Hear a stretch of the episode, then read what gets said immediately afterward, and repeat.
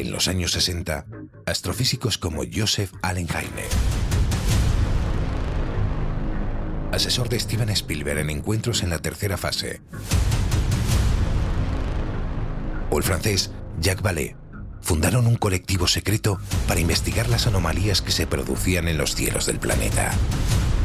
La conclusión a la que llegaron es que la ciencia, en muchos casos, no podía explicar lo que estaba sucediendo.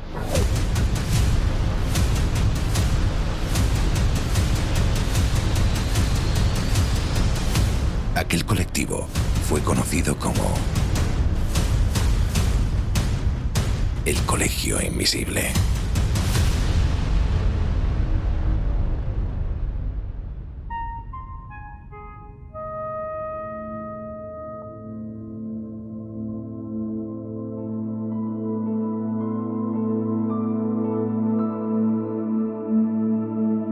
Hay lugares en el mundo parecen estar envueltos de un aura extraña que los hace tremendamente especiales, porque en ellos se producen fenómenos anómalos de todo tipo, especialmente vinculados a las desapariciones misteriosas, a la aparición de extraños seres y sobre todo al fenómeno de los no identificados. Los expertos hablan de lugares para el contacto y constituyen una red internacional que parece estar conectada de manera sutil por los sucesos que se producen en ellos.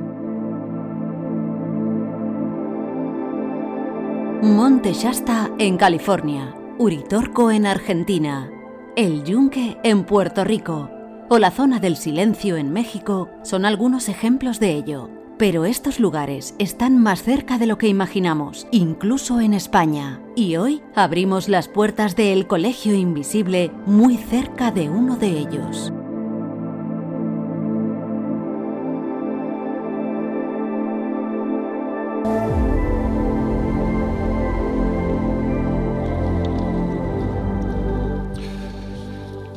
Hola, ¿qué tal? ¿Cómo estáis?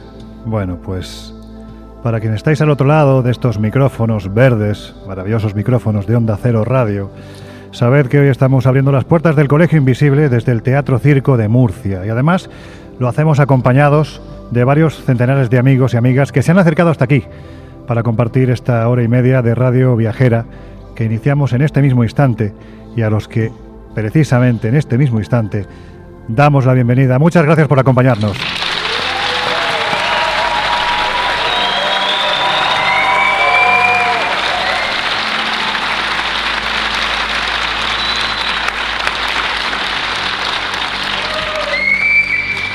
Laura Falcón, nos estamos acostumbrando a, esto de salir, de encontrarnos con nuestros queridos invisibles. Uf, que no, se acabe nunca. El ¿eh? problema es que te iba a decir es que como le cojamos el vicio vas a ver tú quién vuelve a casa. bueno, ¿cómo andas? Pues bien, encantada de estar en este entorno rodeada de invisibles y, bueno, yo creo que, no hay nada mejor que poder desplazarnos y estar acompañada de, de oyentes. Oye, si te parece, para ir avanzando en lo que vamos a tocar hoy, ya os avisamos que además nos van a acompañar buenos amigos, muy buenos amigos que además nos van a traer testimonios, con lo cual ya os podéis hacer a la idea de quién va a participar hoy. Si hablamos de testimonios... Blanco y testimonios y gallego. Galleguito, bueno, pues también va a estar por aquí, pero va a haber buenos amigos para hablar de un tema que, bueno, pues está en cierto modo, en ocasiones, cuando entra en debate, es un tema controvertido. Es decir, es de esos asuntos en los que o crees a pies juntillas o directamente no crees. Laura, si te parece, por ir avanzando, vamos a contar un poquitín, sin hacer mucho spoiler, los contenidos que vamos a tratar hoy. Pues mira, hay lugares especiales, lugares únicos donde no sabemos por qué, pero algo se manifiesta, algo que viene de los cielos y que además parece bastante habitual. Y yo creo que la pregunta a hacernos sobre todo es, ¿lo provoca la persona? ¿Lo provoca el lugar? Ambas cosas eh, son lugares, como decíamos, únicos y hay muchos de ellos además que están aquí, en España. En España y además algunos de ellos incluso muy cerca de donde estamos ahora mismo, muy cerca de Murcia. De hecho, yo soy Jarro. Muy buenas noches. ¿Qué tal tu pata? Mi pata bien. Mi pata bien, ¿no? bueno, es que para quien no lo sepa, yo sé que Jarro, en el último viaje que hicimos a Egipto, cuando empezó esta vamos a decirlo así, esta gira, ¿no? Como, como comentaba Jesús antes de abrir micrófonos, pues eh, la gira comenzó en Egipto. Y en Egipto, en un lugar absolutamente icónico para esto del misterio, el templo de Dendera, donde se decía antiguamente que había unas especie de bombillas ¿no? que podían haber servido en un pasado remoto para iluminar los grandes templos del país de los faraones, pues ahí Josep en esa cripta... Vi la luz. Bueno, vio la luz, se le abrió la boca como yo nunca lo he visto en mi vida, es decir, pegó un alarido se cascó un pie y cuando llegó a España le dijeron, chaval, lo tienes casi casi gangrenado, es decir, han faltado tres días para que te cortemos los dedos, que tampoco te sirven para mucho. pero, me hacen gracia, son míos, nací con ellos. Bueno, pues como es que los tengo palmeados, o sea que algo extraterrestre hay. Oye, pero al margen de esto, déjame decir que estoy encantado de estar de nuevo en Murcia, en este Congreso Más Allá, en el que he tenido en anteriores ocasiones oportunidad de participar tres veces. Fíjate, me lo recordaba, me apuntaba aquí Antonio, al que luego presentaremos debidamente. Y hay que decir que y os voy a llevar a todos, yo ya he ido al trauma, pero vosotros os voy a llevar al oftalmólogo. Bien. Porque no son invisibles, son visibles y suenan muy bien. Sí, señor, sí, señor, eso es cierto. Bueno, vamos al tema porque tú eres el más platillero de los cuatro, a ti el tema de los ovnis te gusta mucho. ¿Podemos decir... Podemos decir que, por ejemplo, en Murcia, la bahía de Mazarrón es uno de esos lugares en los que más ovnis se ven. Bueno, hay que decir que hay lugares eh, en el planeta que efectivamente parecen reunir, parecen eh, concentrar una mayor actividad ovni. Hay un experto llamado David Fiedler que eh, le puso incluso nombre, les llamó zona puerta o zona ventana en función de cómo estas manifestaciones luminosas se dejaban ver en este mundo, algo así como agujeros de gusano o puertas a otros mundos.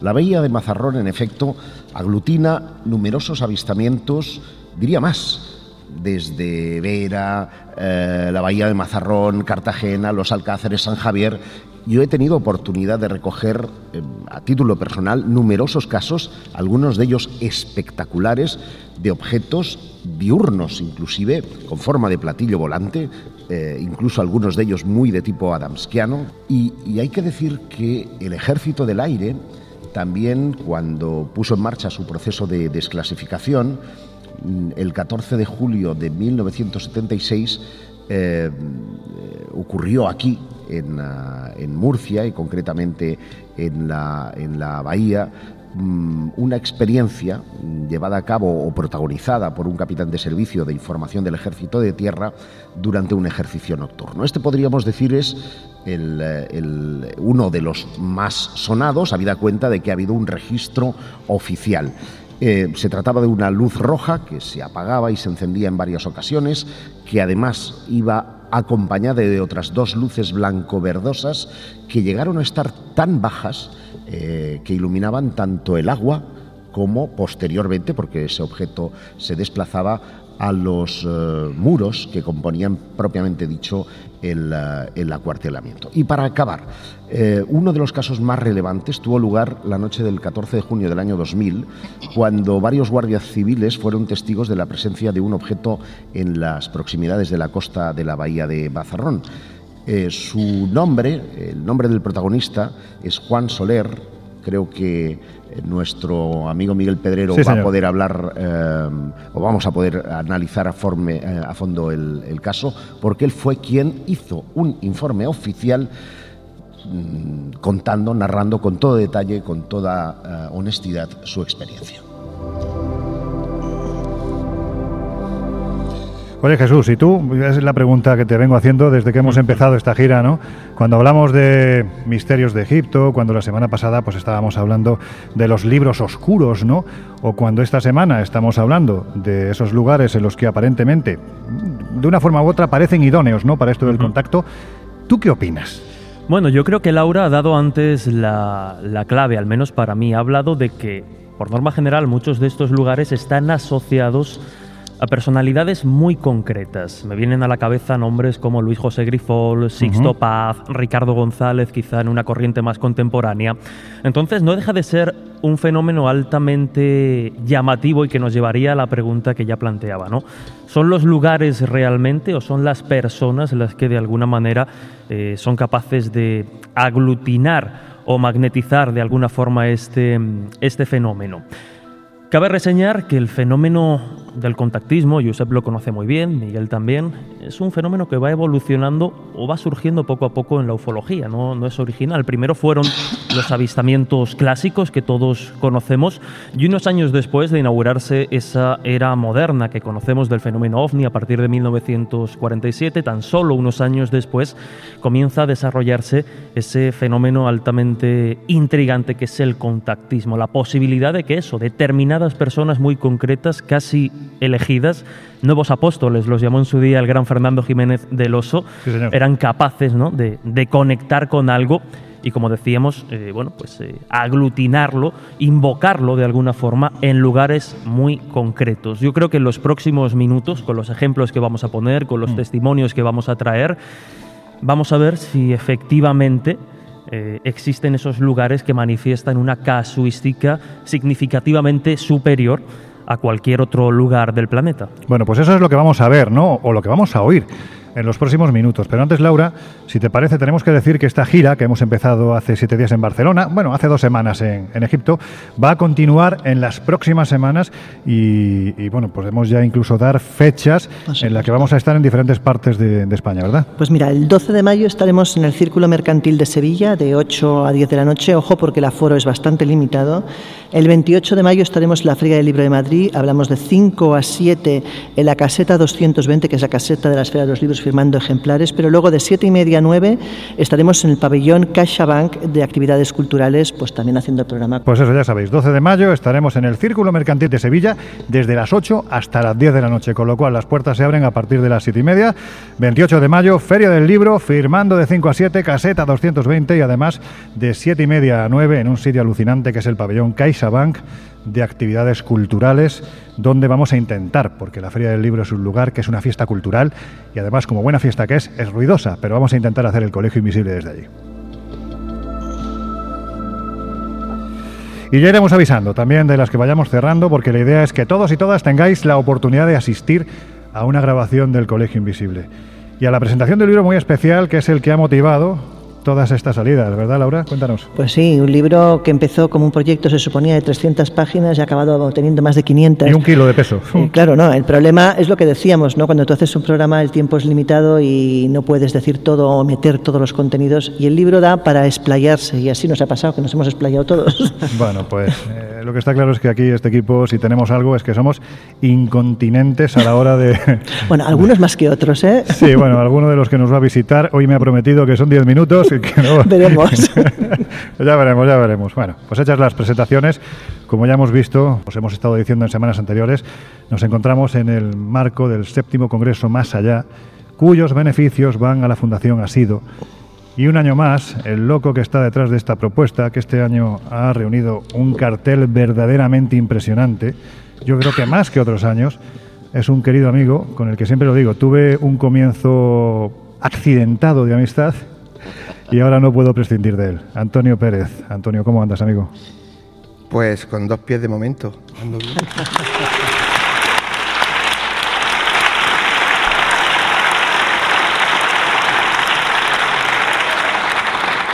Qué, jodido. Yo nunca he contado esa historia y cada vez que en esa Murcia últimamente la cuentas. Sí, bueno, porque ya somos mayores y un poco el rollo de abuelo cebolleta ya se nos va pegando. Sí, sí. Pero oye, vamos, vamos al Congreso, porque Está claro que llevas ya muchos años apostando por él.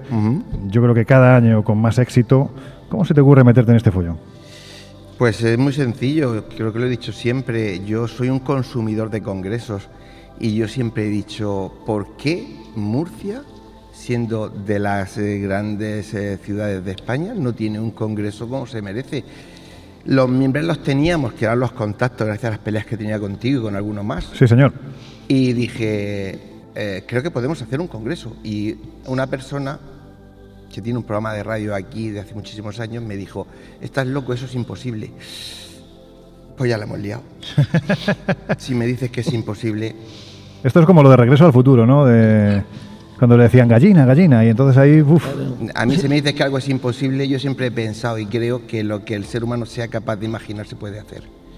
Y yo dije, lo voy, lo voy a hacer, lo voy a conseguir. Además, tú lo sabes porque estuviste en el primer. Sí, señor. Os llamé desde, desde el despacho de la concejala de Cultura de Mazarrón y os dije, ¿os apuntáis? Y resulta que parece ser que tengo muy buenos amigos porque salí de allí con el Congreso cerrado. Todos me dijisteis que sí. Vamos, si te parece, al tema misterios, porque parece que Murcia es una provincia muy desconocida en este aspecto y, sin embargo, como vamos a ver, no dejan de producirse sucesos realmente interesantes. De todos los casos que has investigado, ¿cuál sería ese que, desde tu punto de vista y según tus datos, no hay manera de explicar? Uf, Laura, te podría, te podría decir de Murcia, tengo... Tienes dos minutos. Bueno, quizás, quizás es, vanidoso ¿no? Hacer, decir lo que voy a decir, pero en los últimos 30 eh, años los casos más importantes que se conocen a nivel nacional e internacional de Murcia los he investigado yo con mi gente, entre ellos también Loren. Hmm. ¿Cuál es el que más? Eh, eso es como tú tienes dos hijos, ¿cuál quieres más, a uno o a otro? Yo creo que a Loren le encanta, porque lo sé, porque lo estuvo con nosotros, pues eh, el preventorio de, Sierra Espuña. Ahí él pasó, bueno, yo me tiré tres años sin que nadie se enterara con mi gente yendo todos los viernes. Y cuando aquello ya se nos escapaba de las manos, eh, yo eché mano de mis amigos, Pedro, Loren, vino David, vino gente. Chicos, venid porque esto, esto, si no lo veis, no lo creéis. Pero cuenta qué era lo que pasaba allí, porque el sitio, aparte, yo te diría que, claro, quienes estáis aquí conocéis el lugar, pero haz un retrato de lo que es ese sitio, cuál era su función y qué fue lo que os llevó a investigar y qué resultados obtuvisteis, porque aquello fue la pera la pera limonera, sí. Bueno, estamos hablando de un edificio que empezó a construirse en 1917, que se terminó en el 31, el 32. Y bueno, lo que se hacía era que en aquella época cualquier persona que fuera tísico, tísico, eh, lo apartaban de la ciudad y se lo llevaban siempre a zonas altas donde, hubiera, donde hubiese aire puro, porque era lo único remedio que había para intentar que no se murieran esos tuberculosos, esos tísicos. Bueno, y se construyó ese preventorio. Durante 40 años estuvo funcionando, hasta que llega un momento en que aparece la penicilina, ya la tuberculosis se cura, y bueno, el edificio empieza a no generar ganancias, con lo cual al final se termina cerrando. Por eso es que voy muy rápido. Y a partir de 1980 eh, deciden que van a arreglar un ala del edificio. Arreglan ese ala, empiezan a llevar niños, boy scouts, y empiezan los problemas. Anteriormente no, pero ahí empiezan los problemas. Empiezan a haber apariciones fantasmales, empiezan a haber puertas y ventanas que se abren y que se cierran, gritos, y termina por dejar de ir los niños allí. En el año 2000 se cierra y a partir de ahí eh, yo empiezo a investigar porque conozco un chico que es un Boy Scout y me dice que él ahí la ha pasado putas, ha pasado canutas. Pero es que una amiga mía me dice, yo conozco a uno de los conserjes que terminó y cerró allí. Consigo poder entrevistarme con él y él me dice, no me puedes grabar, no voy a fotografiar y te voy a contar todo lo que les pasaba. Claro, aquello era un sin vivir. Entre ellos no se contaban nada. Tenían que dar una vuelta al edificio que tú bien lo conoces. Sí, sí, sí. Y era imposible porque le hablaban por todos sitios, las puertas se le abrían, se le cerraban. Tú y yo hemos sido testigos de alguna gorda. Alguna cosa gorda, sí. Sí, y decido que voy a empezar a investigar. Hice algo que no se debe hacer y es eh, hacer una mentirijilla. Dije que éramos un equipo de gente que estábamos estudiando arquitectura y que estábamos eh, eh, investigando y estudiando todos los preventorios del Levante. Y me dieron permiso. Y ahí nos colamos nosotros durante tres años, sin decir nada a nadie, nos íbamos colando. Claro, aquello es impresionante porque tú llegas y nada más entrar, las cisternas empiezan a funcionar. Pero allí no hay agua, no hay cisternas. Fantasmas que, que hacen pis. Allí eh, hay un ascensor que tú lo has visto que está entre, la, entre el sótano y la planta baja, totalmente fuera de las deslizaderas, totalmente torcido, pero se oye como sube y baja. Te bajas abajo al sótano y hay gente arriba. Yo me acuerdo cuando fue Pedro la primera vez y dice, Antoñito, vamos a subir, que ya ha llegado y Estamos hablando de Pedro Amorós, presidente de la Sociedad Española de Investigaciones y Parapsicológicas. Pedro, no hay nadie. ¿Qué es? Antoñito, ¿no lo estás oyendo? Pedro, que no hay nadie. Subimos fue tremendo. Con Pedro ahí hemos grabado hasta eh, la imagen de un fantasma en el, fondo, del pasillo que un compañero nuestro le decía, muévete a la derecha, él se movía y, esa imagen se movía a la izquierda. Y yo cuando lo vi me fui corriendo. Pedro, ¿dónde está la derecha? Y nos esquivaba siempre. Antonio, aparte de las psicofonías, de las psicoimágenes que habéis grabado allí, Hubo una historia que sí me gustaría que brevemente me comentaras, porque quizás es la más impactante de cuantas ocurrieron en este lugar, y era la de un militar que estaban realizando tácticas de combate en el lugar, y qué fue lo que le ocurrió. Pues que ellos estaban haciendo allí una guerra de guerrillas, y entonces, como él había sido Boy Scout, conocía la zona y le dijo a su gente, bueno, nos vamos a meter en el preventorio, que está abandonado, nos metemos en la zona antigua, ahí no nos va a encontrar nadie, hacemos guardia y en el alba salimos a intentar cazar a los demás. Bueno, todos se, acuestan por allí como pueden y te, quedan, dejan uno de guardia. ¿Qué sucede? Que ese gay de guardia de repente se le, se le, aparece un ser que va hacia ellos, color verdoso, que no andaba sino se deslizaba, y este no tuvo otro, otro, otra ocurrencia que llegar, quitar el seguro y lanzarle una ráfaga de disparo. Es decir, disparó que aquello. se llevó una ventana, toda la pared, que nosotros hemos encontramos esa pared y dice, no, no, lo atravesó porque lo vimos todos por el centro y conforme lo atravesó, dio marcha atrás y desapareció. Lógicamente tuvieron problemas porque tú sabes que en el ejército no se puede disparar así como así. Se fueron de ahí, salieron y no volvieron a entrar hasta el día siguiente. Y claro, el problema es cómo explicar eso, ¿no? Y entonces el ejército lo que hizo fue pasar un estúpido velo por encima y bueno, ni lo sancionó, que no es poco. Podremos seguir hablando porque allí se obtuvieron fotografías bastante peculiares. En una ventana, concretamente, apareció. Venga, cuéntalo tú rápido, que tenemos que dar paso ya a nuestro pues, siguiente De los barridos fotográficos que hacíamos, un compañero hace una foto desde fuera y en una ventana aparece una señora de blanco mirando hacia arriba. Y allí, lógicamente, no había nadie. Que tú, precisamente, tú fuiste el que la bautizaste como la dama de blanco. Pero es que eso tiene una historia larguísima, porque había una dama de blanco, una señora de la alta aristocracia, enamorada de, un, de uno de los enfermos que salió un día a pasear y desapareció. Y eso tú no lo sabías. No, no lo sabía. Y nunca la volvieron a encontrar. Hicieron barridos y, abatidas por allí. Nunca, ese, el cuerpo de ella nunca apareció. Y era una señora que vestía siempre de blanco, muy escollada, muy pintada. Y es, se parece mucho a esa que aparece en esa ventana que tú acertadamente la llamaste la dama de blanco, que recuerdo que la gente diría, vamos a ir a ver si vemos a la dama de blanco.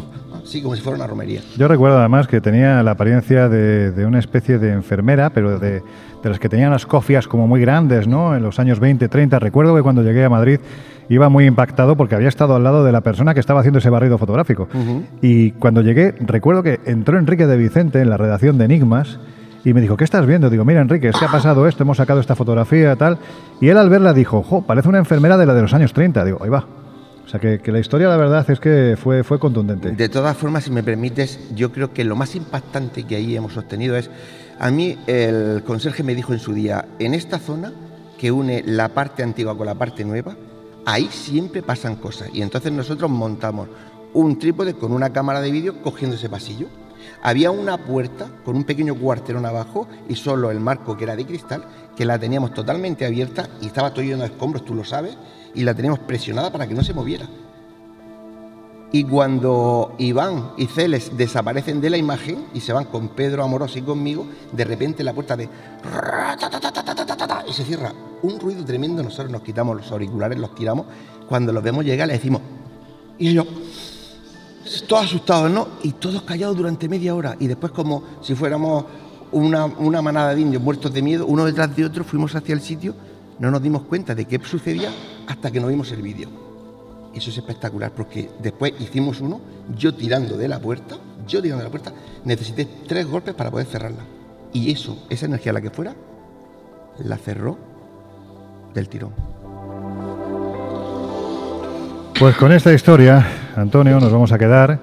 No sin antes darte las gracias por la invitación que nos has hecho al equipo del Colegio Invisible a poder disfrutar hoy de este, de este evento, de este congreso, de la gente que se ha acercado, por supuesto, y para aportar nuestro pequeño granito de arena, ¿no? Porque hay que decir que los beneficios de este congreso van a la Fundación Asido, niños con síndrome de Down, llevan muchos años haciendo congresos benéficos, y esto hay que decirlo claramente. Si el congreso funciona, los señores de Asido se ponen muy contentos. Si el Congreso no funciona, el bolsillo de Antonio se pone muy triste. Y esto hay que decirlo claramente porque del mismo modo que nosotros aportamos nuestro pequeño granito de arena viniendo a hacer el Colegio Invisible, otros años nuestro querido eh, compañero Miguel Blanco a hacer el espacio en blanco, quizás ya va siendo hora de que quien realmente maneja el dinero en esto de las instituciones vaya también poniendo su granito de arena para que estas cosas, que son cultura, porque esto es cultura, tenemos a documentalistas, reporteros como Juan José Revenga, tenemos a novelistas como Fernando López del Oso, tenemos a hombres del Renacimiento como Jesús Callejo, periodistas como Juan Gómez, tenemos gente de la cultura que viene a ofrecer su trabajo precisamente para que estos niños puedan estar mejor. Señores de las instituciones, ya va siendo hora de que pongan su granito de arena. Antonio, muchas gracias por esto que haces. Gracias a ti.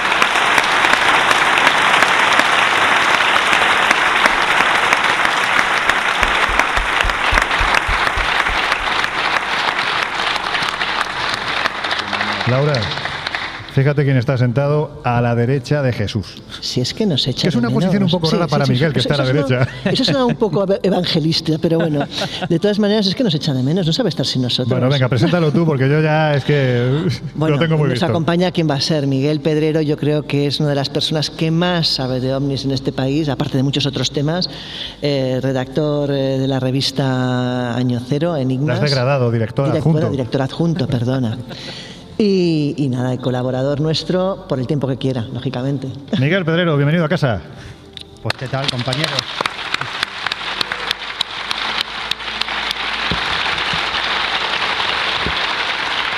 Se lo merece, se lo merece. Miguel se lo merece porque es de los pocos reporteros que todavía hoy nos quedan en nuestro país que van buscando el dato. Precisamente eso es lo que le llevó, no que hubiera mal rollo, ni que nos peleáramos entre nosotros, ni que nos riéramos unos. No, se fue porque necesitaba investigar.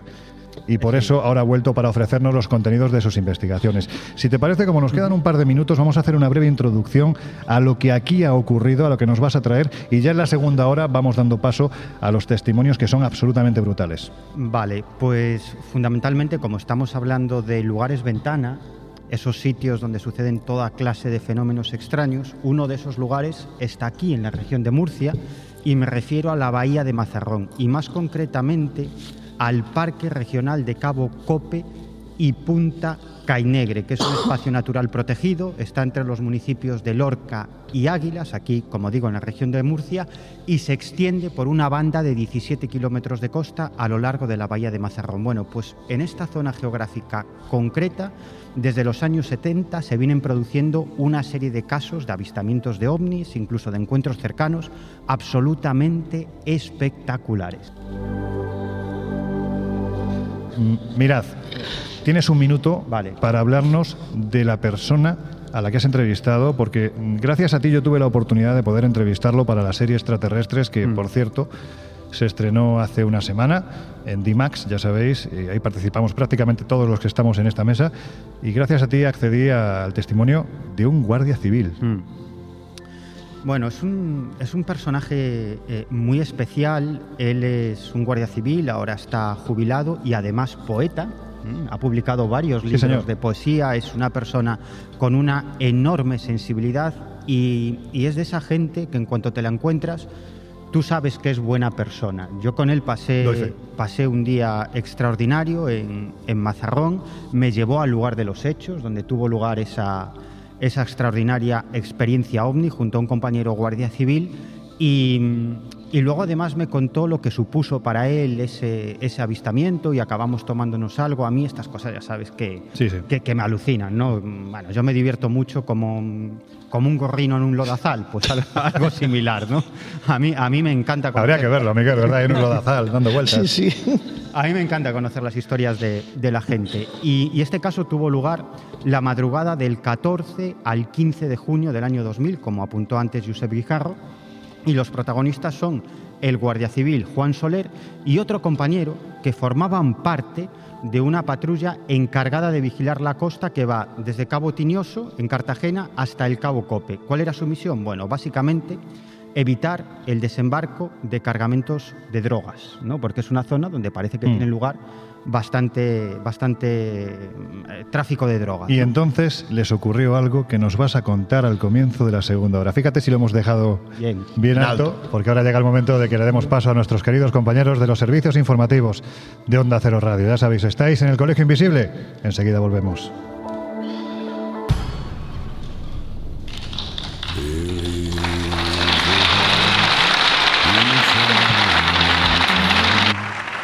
En unos minutos volvemos a abrir las puertas del Colegio Invisible en Onda Cero.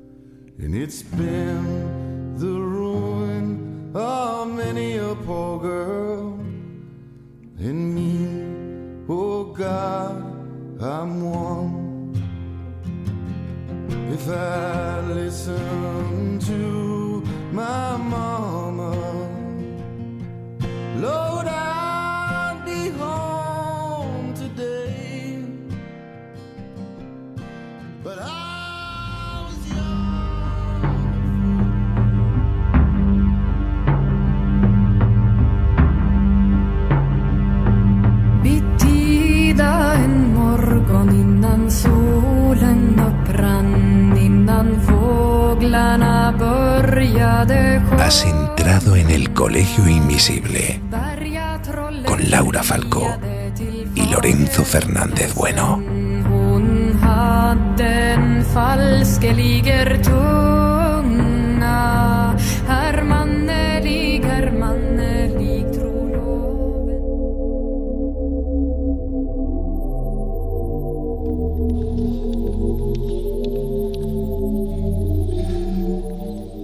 Hola, si te acabas de incorporar al Colegio Invisible de hoy, que sepas que estamos en el Teatro Circo de Murcia haciendo una edición especial y hablando de lugares que tienen mucho que ver con esta musiquita que estáis escuchando, lugares en los que supuestamente se producen contactos muy particulares. ¿Con qué? Ahora os vamos a contar más cosas. Y además estamos acompañados, ¿verdad Laura? De un buen puñado de amigos, ¿verdad? Pues sí, la verdad es que tenemos aquí unos cuantos invisibles que han venido a- aquí a Murcia, al Teatro Circo, para estar con nosotros y estamos encantados. ¿Os lo estáis pasando bien? Bueno, pues eso es bueno. Os damos la bienvenida de nuevo. Gracias por acompañarnos.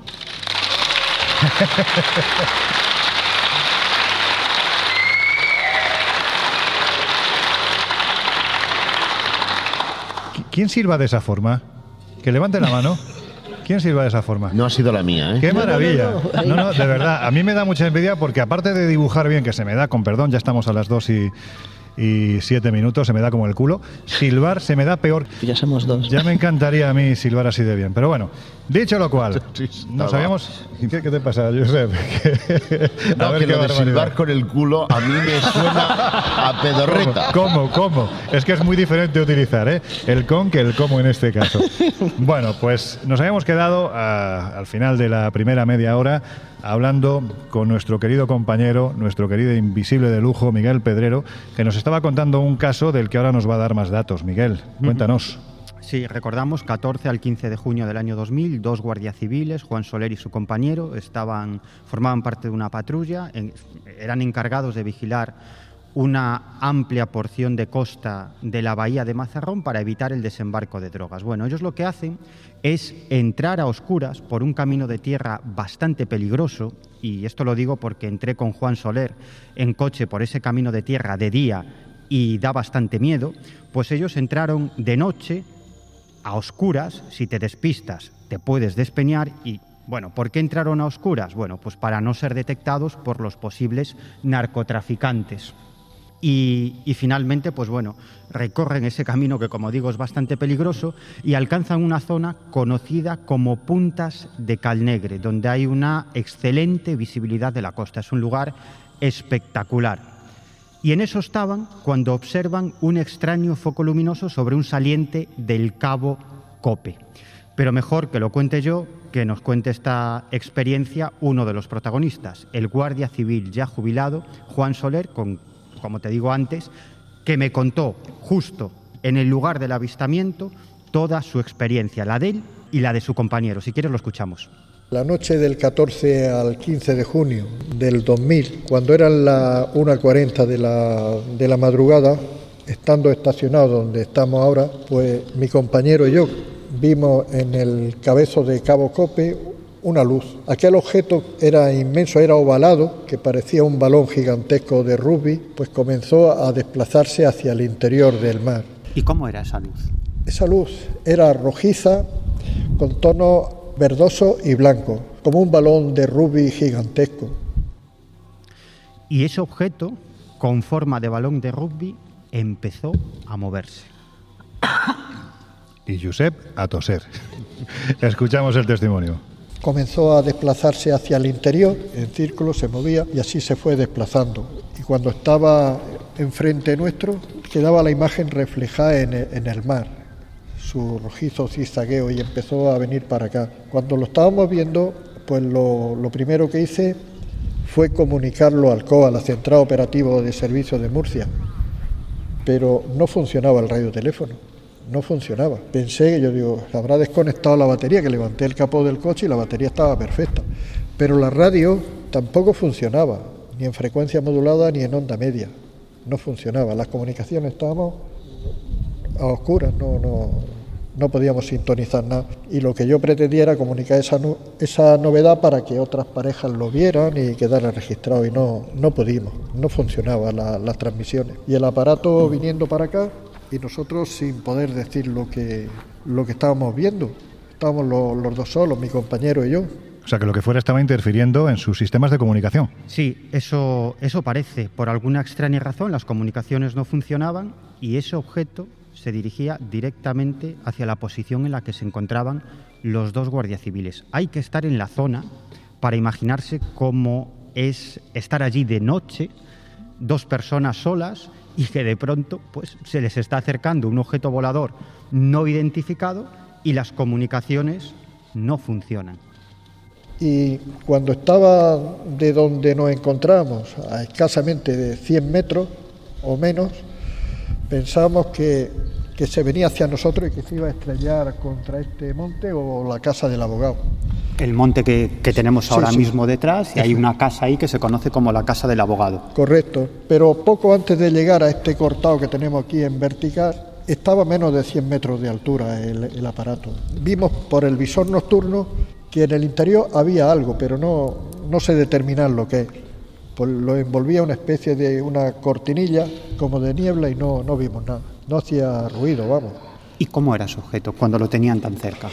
Pues era ovalado como un balón de rugby, de más o menos de unos 4 metros de altura y unos 3 de, de ancho debía de ser. ¿Y a qué distancia lo tenían, más o menos?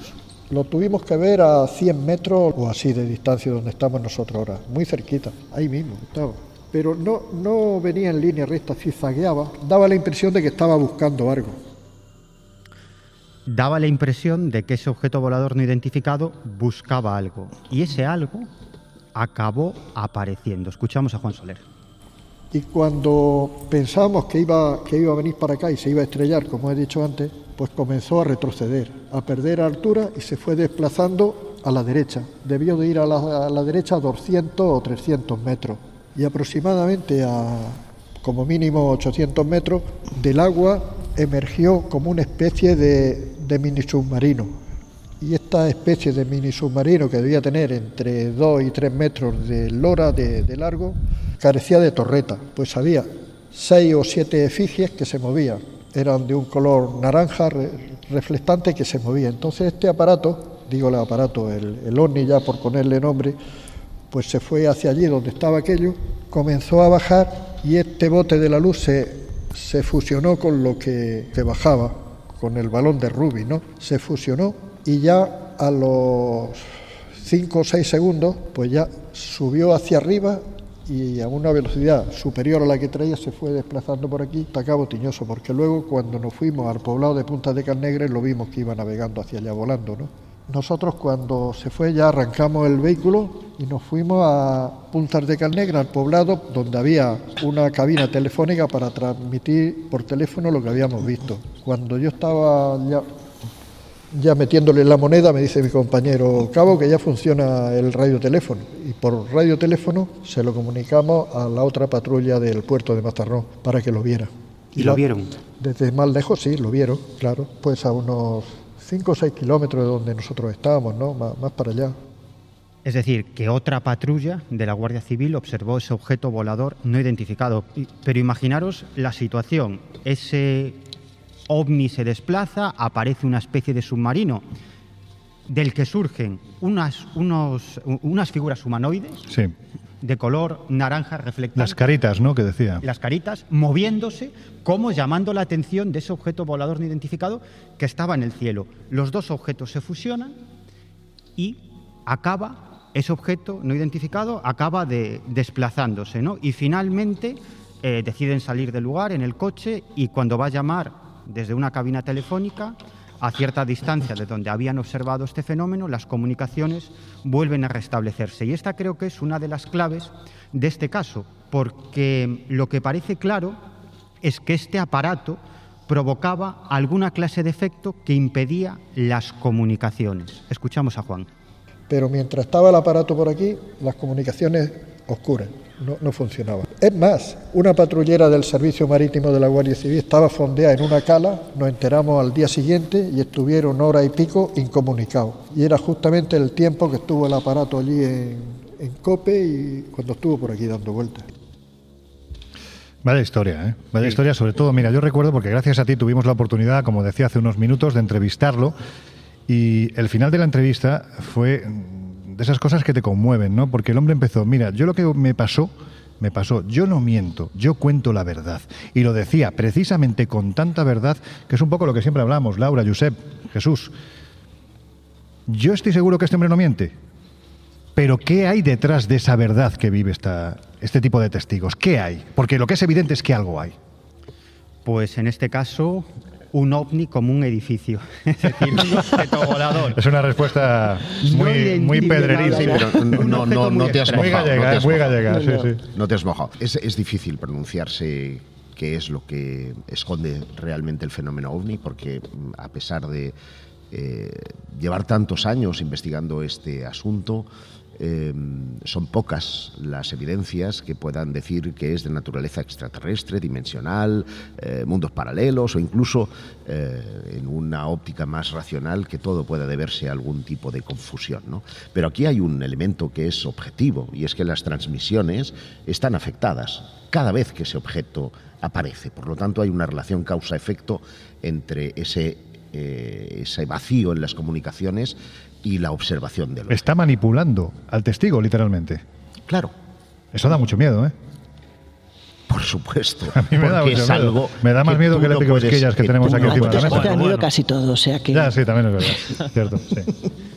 A mí me da miedo casi todo. No, he dicho que me da más miedo que el épico Esquillas porque Jesús, hay que decir que nos hemos traído de Barcelona una de nuestras queridas oyentes, Nesa, nos trajo, bueno, te trajo este regalo para que recordaras algunos de los momentos más interesantes de tu infancia, ¿verdad? Porque el que se lo lleva a casa cuando terminamos el programa soy yo. O sea que si esto tiene algún tipo de, de- de maldición encima. Es un bicho que se mueve de una forma muy extraña. todo Muy obscena, muy obscena. Eso, Yo- es obscena, sí. Oye, y hay que decir en este sentido que no se nos olvide que aparte de, esta, de este regalo maravilloso, hemos tenido aquí en Murcia un regalo también maravilloso de una oyente de 11 años que se llama Ah, Daniela sí, Daniela, y que Daniela. nos ha mandado un mensaje de WhatsApp eh, expresando pues eso, su fascinación por el Colegio Invisible. Le mandamos un beso enorme a Daniela, gracias por estar ahí escuchando este formato que nos permite, por lo menos a los que estamos aquí, soñar un poquito. Si también lo permite la gente como Y Daniela y vosotros, ¿verdad? Y divertirnos, digo. Y diver- bueno, eso yo con el bicho, con el bicho este delante, no sé yo, ¿eh? Aquí además es que la posición que tiene parece que está meando. A mí. Tienes la mirada sucia, Lorenzo. No, no, míralo. Está, está, está hoy... Bueno, en fin. Claro, vamos a seguir. Miguel, si te parece, quédate con nosotros porque vamos a hablar de lugares que a ti te encantan. Muchos de ellos, de hecho, los has visitado y así puedes aportar eh, pues tu, tu pequeño granito de arena, ya que estamos hoy hablando de granitos de arena. Ahora, si te parece, vamos a hablar de, de uno de esos lugares que no por repetido merece la pena que traigamos. Y ya que nos hemos traído al Epi Cosquillas desde Barcelona, en Barcelona hay que decir que hay otro de esos lugares que tienen desde hace ya muchos años una vinculación histórica, no solo con el fenómeno ovni, especialmente con el fenómeno ovni, sino también con otro tipo de fenómenos divinos, paranormales. Montserrat, brevemente, vamos a hablar de, de este lugar. Mira, hablamos del lugar que empezó en su momento a ser quizás llamativo famoso gracias a los nazis, porque buscaban ahí y Fíjate. siguen pensando algunos de ellos que está ahí el Santo Grial. Pero más allá de eso, también tenemos que tener claro que es un lugar que en el 880 también tiene un episodio único, que es la aparición de esa cueva donde encuentran la Virgen famosa de la Moraneta, la Virgen Negra, que además, curiosamente, parece que no quiere ser movida y obliga a construir ahí una capilla. Y la historia Cosa que, que viene nos... precedida también de luminarias. ¿eh? El- Sí, uno de los efectivamente. primeros avistamientos Lo he que- cortado de a que la corta porque si no, no va a dar tiempo, ¿sabes? no por otra cosa. bueno, dicho esto, eh, es verdad que la historia que nos, que nos interesa se remite a 1977, cuando Grifols, el... José Grifols. José Grifols, efectivamente, está un día tranquilamente con su familia y empieza a sentir un extraño cosquilleo que él no sabe exactamente a qué se debe, pero que le obliga a salir a la terraza de su casa. Y es en ese momento cuando por primera vez empieza a ver una serie de luces en el cielo que él identifica con objetos pues, voladores no identificados y que no es la única vez que le ocurre, le ocurre en diversas ocasiones y además siempre como con ciertas premoniciones. De hecho, empieza a tener incluso sueños donde él eh, empieza a saber pues, en qué momento y de qué manera va a tener esas, esas, esas visiones en el cielo. Eh, Decide un buen día eh, llevar ese fenómeno a lo que es Montserrat. Eh, piensa pues, en un lugar único, en un lugar privilegiado para Y alto, me imagino también, ¿no? Efectivamente, es lo que decíamos, de que bueno, es antes el lugar o la persona, ¿no? Los lugares Claro. yo creo que también tienen mucho que decir. Y él se va a Montserrat, eh, coge como día el 11 eh, en honor a Manises, al caso Manises. Anda, fíjate, no sabía yo eso. Sí, eh, el 11 lo decide por eso, precisamente. Y allí empieza no solo, sino con un grupo de gente y cada vez más numeroso a tener esos avistamientos donde hay muchísimos testigos y donde durante muchos años, pues eh, cada 11 él decidía subir y llevarse pues, a ese grupo de acólitos con los cuales pues presenciaban esas luces en el cielo. Para quien no lo sepa, estamos hablando de que Luis José Grifol era una persona absolutamente normal y entiéndase por normal que hasta el momento en el que empieza a tener estas experiencias nunca se había interesado por el No, fenómeno. jamás, jamás. Una persona, no te diría escéptica, pero completamente neutra con respecto a estos temas. Claro, yo os pregunto a todos los que estáis en esta mesa, ¿es bueno el fenómeno? Porque es evidente que manipula al testigo, al- en fin, Luis José Grifol, como tantos otros, como Juan Soler, tantos otros, en el caso de Grifol de una forma más evidente, es que esa persona, de no acercarse al fenómeno ovni, a que el fenómeno ovni no solo es que forme parte de su vida, sino que le transforma su existencia hasta prácticamente el día de hoy. Es una manipulación realmente increíble. Mira, el caso de Luis José Grifol es paradigmático eh, para regresar a la pregunta inicial que planteaba Laura Falcó, que es la de ¿es la persona o es el lugar? O ambas cosas, O ambas cosas. Porque ciertamente la historia de las luminarias en la montaña de Montserrat puede remontarse muchísimos siglos atrás y además ha sido eh, constante a lo largo del tiempo y esto ha hecho que muchos eremitas, que muchas personas fueran hasta la montaña un poco para sentir el influjo mágico que esas luminarias podían depositar. Hay un montón de leyendas que nos hablan de mundos subterráneos, extrañas desapariciones, saltos o escamoteos temporales, puedes encontrar de todo. Pero el fenómeno de Grifol, las luces de Grifol, no se han restringido a él. Cuando él ha estado en Vinaroz, y aquí ha estado Jesús también presente en alguno de esos avistamientos, o se ha ido a, a Valencia, o se ha ido a cualquier otro lugar de la península, las luces han ido con él. Bueno, es lo que decíamos en algún otro programa anterior hablando del tema, ¿no? Que parece como que estas personas, en el momento en que llegan a este punto de contacto, el contacto ya no les deja nunca más. De hecho, transforma su vida para siempre y continúan siendo contactados mm, a lo largo de los años. Y eso, Miguel, bueno, supongo que. Bueno, es que, es que la clave es precisamente la interacción entre el cerebro y la mente de los testigos. ¿no? Yo tuve una experiencia en una, zona, en una zona ventana, que es el monte de la Espenuca, en la provincia de La Coruña. No voy a contar Mm. el caso porque es muy largo.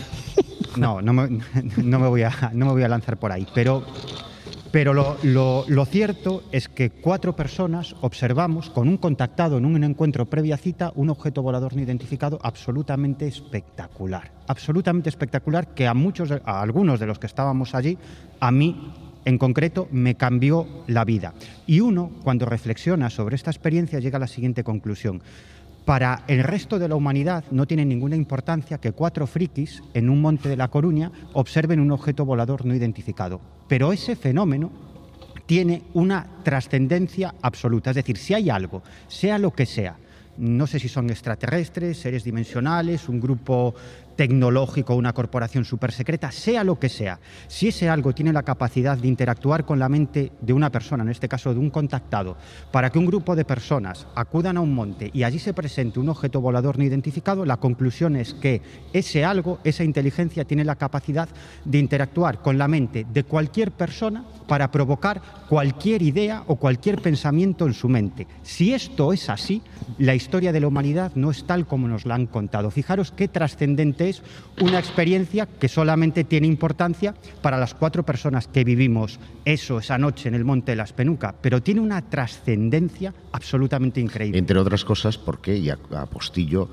han modelado, ellos, quienes sean, han modelado las creencias de la población en la medida en la que les dotamos de credibilidad y les relacionamos con nuestros antiguos dioses. Jesús, ¿qué querías comentar? Porque estás muy callado.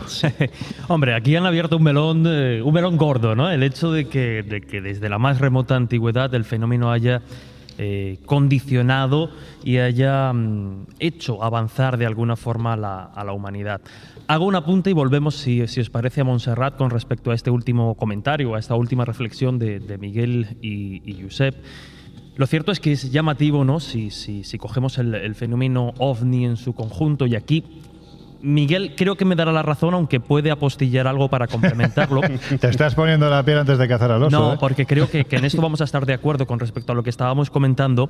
Y es que es llamativo que mm, en muy pocas ocasiones, no me, no me atrevería a decir ninguna, el fenómeno ovni o lo que se manifiesta con el fenómeno ovni adelanta a la, a la cultura o al conocimiento cultural que, que tenemos en la sociedad. Es decir, normalmente esas ideas, lo que se manifiesta en el fenómeno, ya están previamente en, eh, en la sociedad, son ideas que ya existen y después el fenómeno se va adaptando a, a esto. Ojo, no estamos diciendo que no exista un fenómeno altamente extraño, sino que de alguna forma eh, no es capaz de adelantar a los conocimientos que, que ya tenemos en, en sociedad. Y volviendo a Montserrat, hablando hoy de, de lugares de, de contacto, volvemos un poco a esa clave. Sí que es cierto, yo he tenido varias ocasiones, he estado en varias ocasiones en Montserrat, precisamente los días 11, los días 11 de cada mes, que es cuando se suelen hacer esos encuentros. Y sí que es llamativo, y, hay que, que reseñarlo, que cuando uno ya acude con cierta predisposición a encontrar el fenómeno, a esos trazos que diría Griffith, ¿no? como él denomina, es verdad que... O sea, que tú, como quieres ver, como vas a ver, Hombre, pues, es al que final yo acabas estado, viendo, ¿no? yo he estado presente y, y muchas veces lo que se veían eran simplemente estrellas fugaces o fenómenos astronómicos perfectamente identificables que por un fenómeno de histeria colectiva acaban siendo identificados como fenómenos altamente extraños. Pero hago un apunte porque hemos mencionado de que el, el fenómeno es capaz de acompañar a algunos contactados e incluso grandes investigadores, grandes amigos también de este programa han sido precisamente testigos de excepción de, de fenómenos eh, extraños al que no han podido dar explicación precisamente en esa montaña. Amigos como el escritor y ganador del premio Planeta Javier Sierra o el investigador nada sospechoso de ser precisamente crédulo eh, Manuel Carballal vivieron en su adolescencia precisamente investigando este asunto de Grifol y los fenómenos en Montserrat un fenómeno ovni de adelantamiento precisamente, es decir, de contacto previa cita, como nos explicaba Miguel, que a día de hoy no han sido capaces de, encontrar una explicación racional. Pero, insisto, yo que, que he estado, como tantos, eh, como los que estamos en esta mesa, en tantos otros sitios, cuando uno va con esa mm, necesidad de ver, pues se acaba viendo. Ojo, el hecho de que haya confusiones con fenómenos eh, atmosféricos o astronómicos no quiere decir que a lo largo de todos estos años eh, pues se hayan visto o se hayan registrado, como hemos, eh, como hemos señalado, avistamientos que bueno, pues no son tan fáciles de, de explicar. Josep, 30 segundos. Sí, muy, muy breve. Estoy absolutamente de acuerdo cuando hablas de meteoritos. Yo he estado subiendo con Luis José Grifol ¿Qué te un pasó a ti? montón de meses. Bueno, esa, esa es otra historia que si quieres, quieres que la cuente, pero no serán 30 segundos. No, lo de los meteoritos. Ah, no, no. Eh, no, no, no iba por ahí. Pensaba que- es que yo mi primer, eh, cuando conocí a Grifol, eso fue en el año 83, eh, me invitó a ir a la montaña de Montserrat. No era un día 11, era un día cualquiera. Y eh, lo que hablaba Jesús de la predisposición. Yo era entonces un chaval de 16 años, muy predispuesto. Yo pensaba encontrar allí pues un montón de científicos, telescopios, qué sé yo. Y eh, nos perdimos en la montaña. Y en un momento determinado eh, veo una luz enorme en el cielo. Digo, para, para, para, para, para, para. Pararon el coche, yo saco la cámara, empiezo a hacer fotografías. Una luz me envuelve directamente eh, de, de frente. Era el Sincamatra de, de Luis José Grifol. y le digo, Luis, Luis, Luis, mira, mira, mira, mira. Y dice, es la luna. Era la puta luna. Joder. Bueno, hombre, la luna.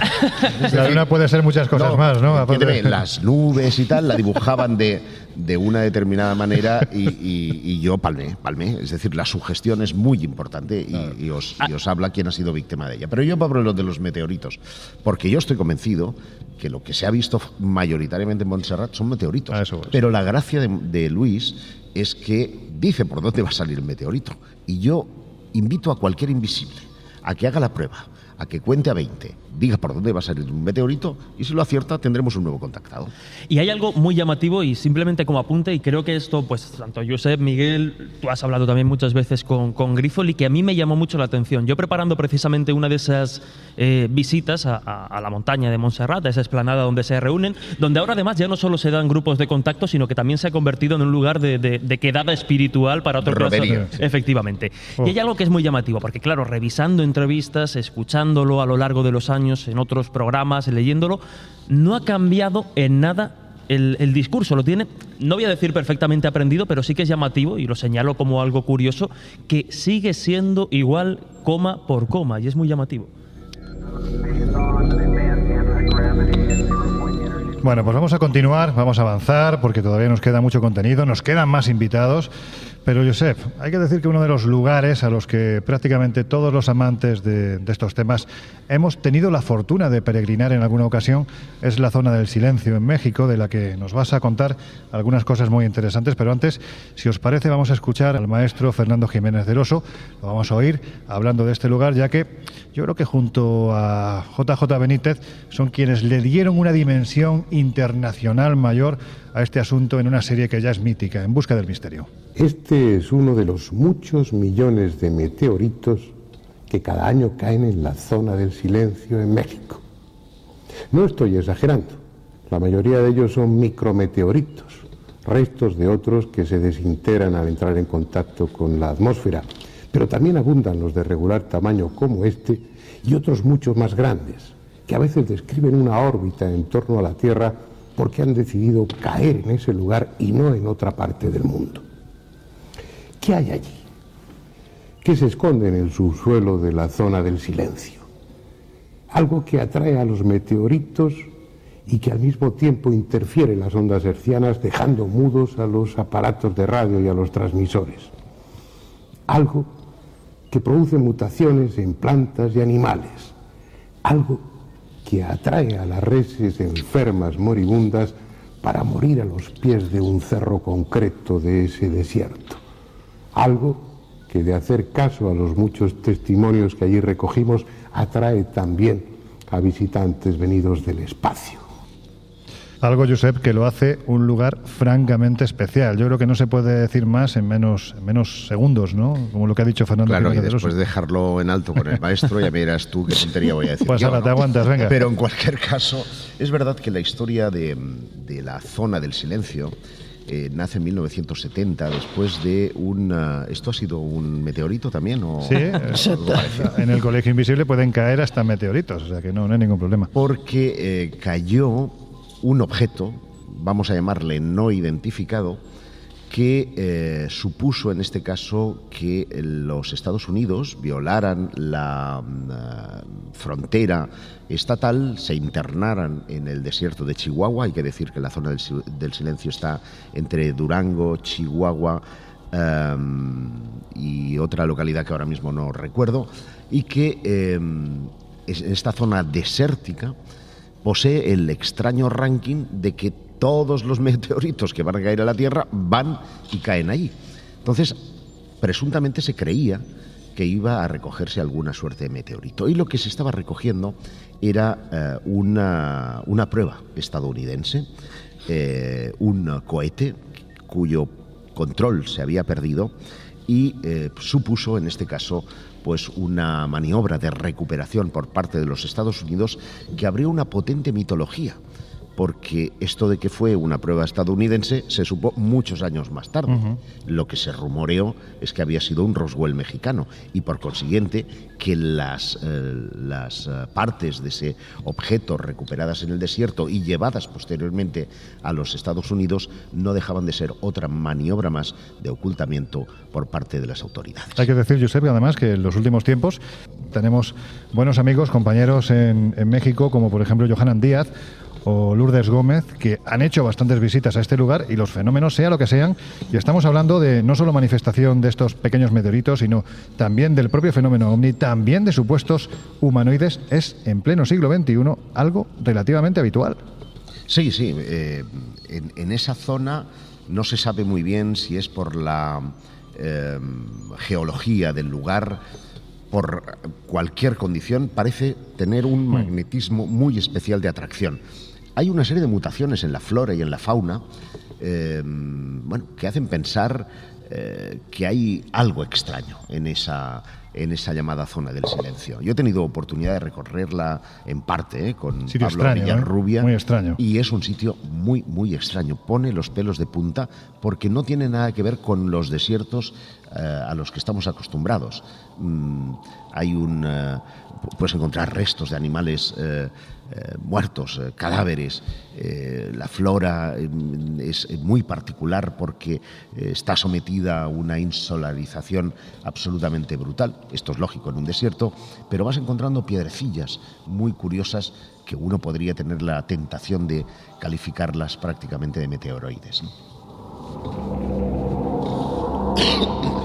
Laura, ya que estamos hablando de, de México y de lugares especiales donde parece que ocurren cosas extrañas, hay otro que merece la pena comentar, aunque sea por encima, porque ya, bueno, nos acercaremos allí en futuros colegios invisibles. Es Peña Bernal. ¿Qué dicen que ocurre en este lugar? Pues mira, hablamos del tercer monolito más grande del planeta Tierra. Es un espacio donde evidentemente hay avistamientos de ovnis y son muchos los visitantes que cada año llegan a este punto de Querétaro en busca de avistamientos de objetos voladores precisamente.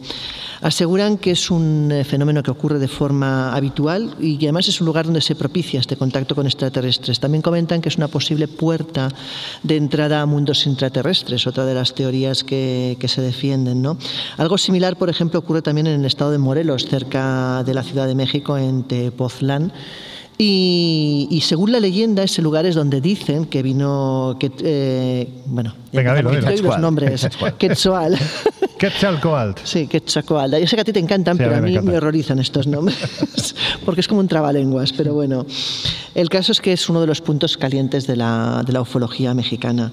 Y ahí pues tenemos muchísimos avistamientos, es fácil escrutar el cielo y que mm, pues puedas divisar algo. Así que, pues bueno, un país, eh, México ya sabemos todos que es un país precioso, un país que a mí me fascina, pero en este caso además este punto pues es mágico.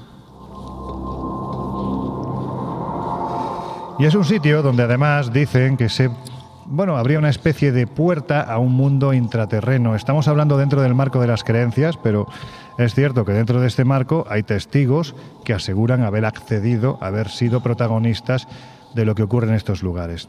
A mí me gusta palpar la piedra cuando hablamos de fenómenos extraños. Siempre hemos dicho, nosotros somos periodistas, por lo tanto, no podemos pedir una acción de fe.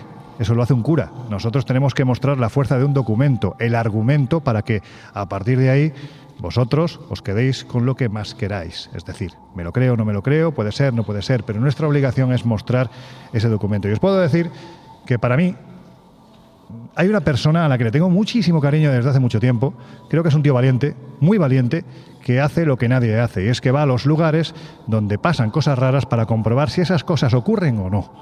Es nuestro explorador de cabecera en el Colegio Invisible, un querido amigo de años, Juan José Revenga, bienvenido al Colegio Invisible, amigo.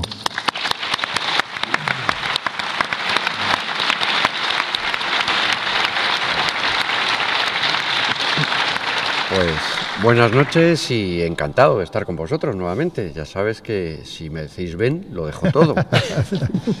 Juanjo, estaban hablando en Peña Bernal, se cree que es una puerta abierta a un mundo intraterreno.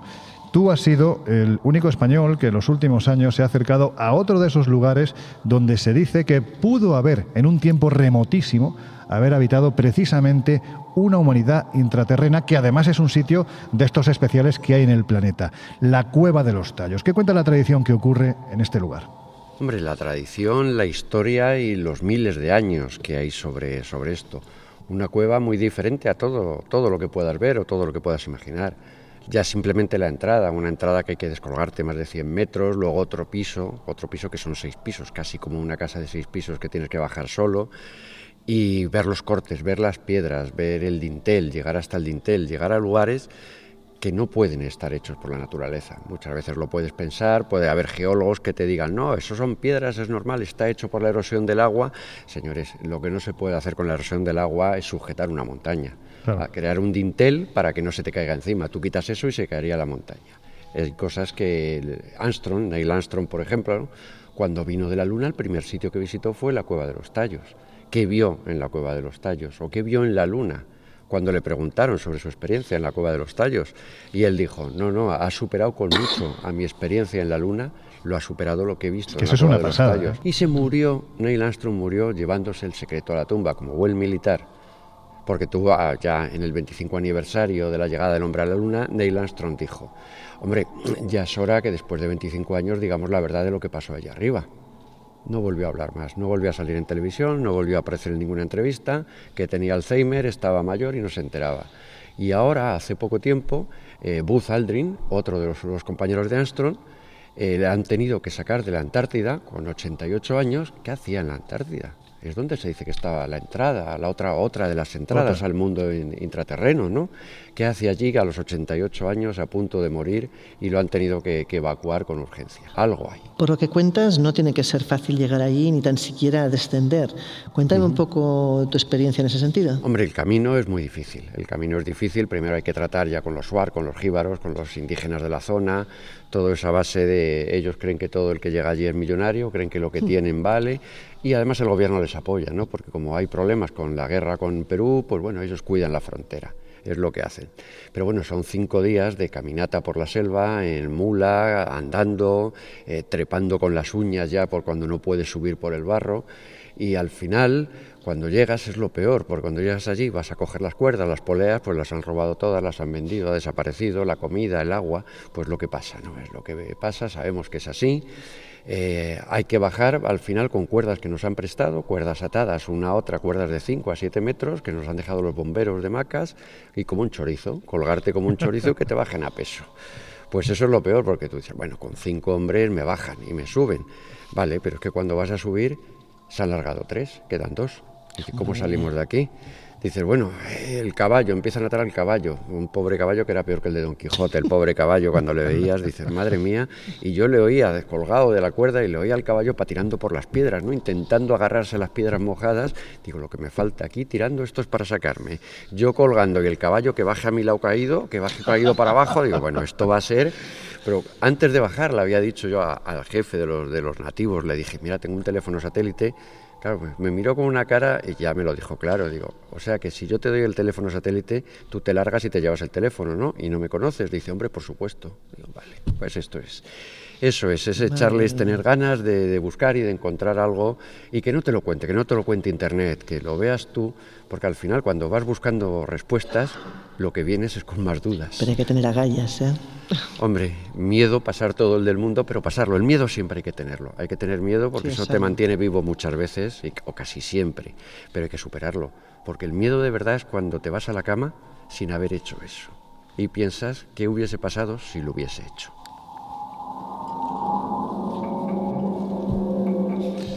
Juanjo, vamos a- al momento en el que tú te plantas delante de la boca de la cueva. En alguna ocasión me has comentado que ha habido expediciones que han llegado hasta allí y que al ver esa boca literalmente se han dado la vuelta porque han dicho yo por aquí no bajo. literal, literalmente cuando llegas ya es todo selva, ya ves que termina en el camino ahí rompiendo con un machete porque no se ve nada desde el tiempo que hace que pasó el último y hay un tronco que atraviesa un agujero y un tronco podrido, por supuesto. Y claro, cuando llegas ahí dices, ahora la cuerda va por encima del tronco, ya se rompe la cuerda, ya no vamos todos para abajo, ya está, ya está todo arreglado. Y claro, una expedición sueca en 2011 que llegaron a la boca de la cueva, se asomaron y claro, cuando te asomas ves el túnel hacia abajo y una lucecita, dices, es como la boca del infierno, dice, y ahí hay que descolgarse. Pues bueno, no hay otra, no hay otra solución porque no hay plan B, no hay plan B. Solamente ya has llegado hasta allí, además con el cámara con el que viajaba le dije, esto es lo que hay, hemos llegado hasta aquí. Claro, me mira diciendo, no tendré que bajar yo el primero. Digo, no, hombre, no, ya que está hecho esto, bajo yo, por si acaso se rompe todo el kiosco y todo lo que han montado, porque claro, con unas cuerdas atadas con nudos, aquello era unos arneses que eran arneses de, de pecho puestos en la cintura, pues la chapuza más grande de Pepe Gotera y Otilio era aquello, pero no había otra. Plan B no había decir, bueno, nos vamos y volvemos mañana. No, no, en cinco días que habíamos llegado hasta allí, no había ni agua, ni había nada, y teníamos que bajar. Teníamos que bajar y bueno, pues cuando llegas y pisas el suelo de la cueva, el primer suelo, la primera bajada, es impresionante. Es impresionante el notar que estás dentro, que estás dentro pero que todavía te queda una casa de seis pisos para descolgarte tú solo, ya no tira nadie. Ahí tienes que salir tú y bajar bajas, pero al subir los dos, el guía y el, el cámara, subieron porque tiraba yo de una cuerda, pero luego tenía que subir yo y a ver quién iba a tirar para sacarme a mí. Pues ahí sí, ahí es el momento en dejarte, dejarte las uñas para salir de allí y decir, pues bueno, esto estaban las maromas todavía de, de Armstrong, De la expedición de Armstrong, unas maromas de barco por donde habían subido. Claro, fue una expedición de 200 personas. Estuvieron una semana allí llevándose absolutamente de todo. Esas fotos que hizo Von Daniken con Sí. el padre Crespi, que son los únicos testimonios que existen de lo que quedó allí. Por eso te iba a preguntar, o sea, uno de los aspectos más polémicos precisamente es el descubrimiento de esas tablillas de metal eh, que al parecer cayeron en manos del padre Crespi y de otros personajes, bueno, importantes en la historia.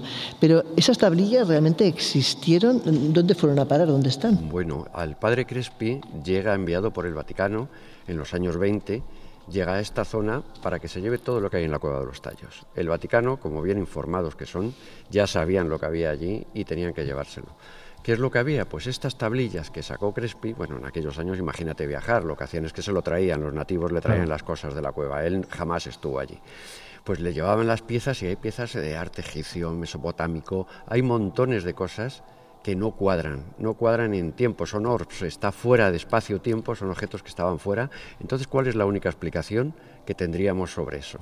Pues por eso fue el Vaticano, porque entonces si esto está fuera de tiempo, aquí no pinta nada, ¿quién creó el mundo? ¿Hubo otra civilización? ¿Y quién creó esa civilización? Si la creó otro que no fuera nuestro Dios, ¿Qué, qué- qué nos van a decir? ¿Que, que era todo mentira? ¿Que se caen los palos del sombrajo?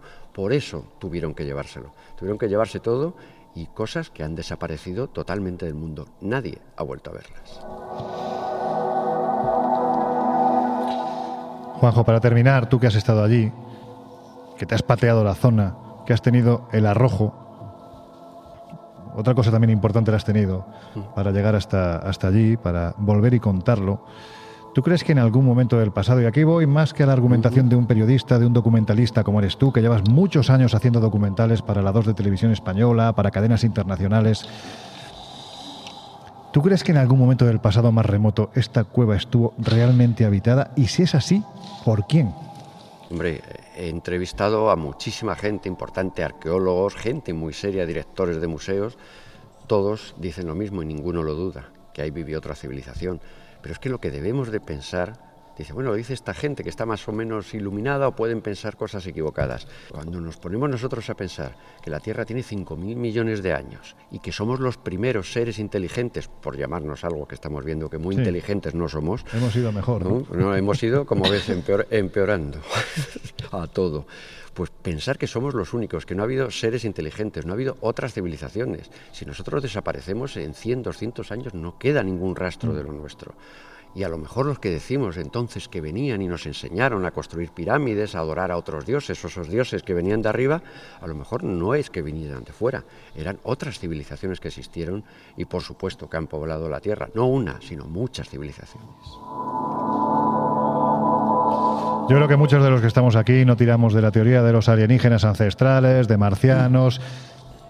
Pensamos que efectivamente hubo otra humanidad o quién sabe si otras humanidades. Jesús Callejo, que también está aquí con nosotros, es, yo creo que hemos compartido muchas veces esta conversación y creo que también aboga por esta posibilidad de que realmente no seamos la primera humanidad, somos la última de muchas que dejaron vestigios en el pasado, que están ahí, que hay un momento en la historia en el que parece que todo está hecho a escala de esos dioses de los que hablaban que tenían un tamaño un poquito más alto de lo normal, ¿no?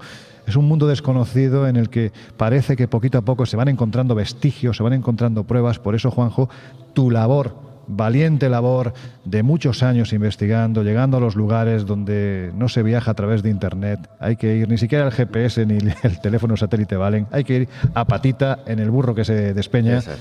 Porque si no es imposible, es fundamental para que esto de verdad, para que nosotros sigamos disfrutando de tu trabajo y sobre todo para que todo el mundo pueda tener ese conocimiento que de otra forma se perdería. Así que, amigo mío, muchas gracias por tu trabajo, por tu amistad y este aplauso yo creo que es más que nada. Gracias a vosotros.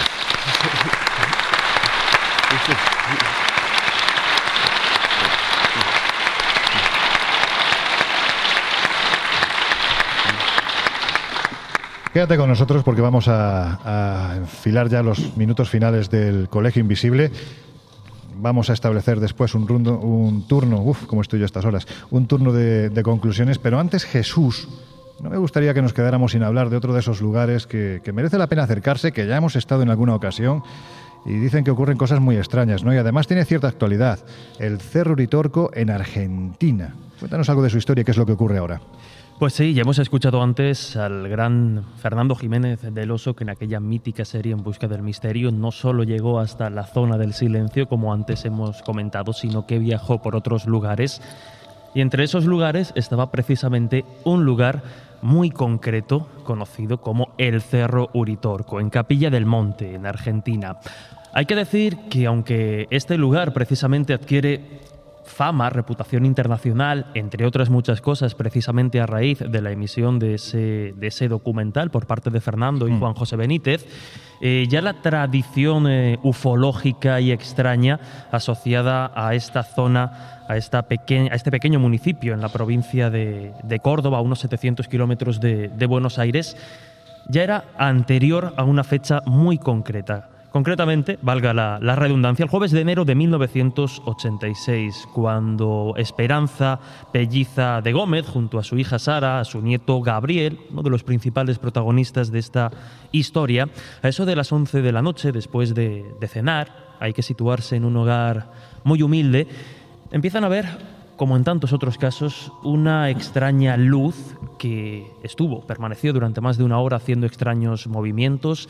Se hablaba de que tenía la forma de, un balón, que tenía un tono rojizo. Y que lo más curioso, lo que le da fama a este, a este sitio es que durante ese extraño transitar, durante esa hora que pueden ver la luz, no solo esta familia, sino más testigos en la zona, parece que en un lugar muy concreto, eh, en este caso eh, la sierra de- de- del Pajarillo, el Cerro del Pajarillo. Pajarillo. Eso es. Por la paja amarilla, no por nada, no hay que relacionarlo con tal como con. Pero es que yo me acuerdo cómo lo pronunciaba nuestro querido Fernando Jiménez del Oso y era, era pues eso, pajarillo. Pues parece ser que, que se detiene y, y al día siguiente, a, a las horas después de este avistamiento, ya son varios los rumores, no solo de esta familia, sino de varias personas más, que hablan de que allí, en una zona, por cierto, de muy difícil acceso, eh, deja una extraña huella. Una huella que tenía unos 122 metros de alto por 64 metros de ancho, como pudieron contrastar Una a las pocas huella, horas. vamos. Una pedazo huella, como pudieron contrastar las autoridades locales. Una mancha circular de gran tamaño que se asocia, antes hablábamos de causa, eh, de consecuencia y causa, pues aquí también después de esa luz nos la encontramos. Un color marrón que contrasta tremendamente con el verde, eh, con el verde esmeralda de, de la zona. Una zona casi 2.000 metros de altura y que bueno, pues hay mucha gente que relacionó precisamente con el avistamiento ovni. Como podéis imaginar, y no puedo evitarlo, hubo también, eh, ah, hubo también referencias escépticas a este, a este Claro, respecto. Hubo quien dijo que todo esto se hizo para atraer el turismo ufológico a la zona, que fue un incendio provocado. Se habló también de la caída de un misil argentino e incluso los más racionales en el momento hablaron de un rayo globular que pudo eh, haber hecho esa, esa, extraña, esa extraña marca.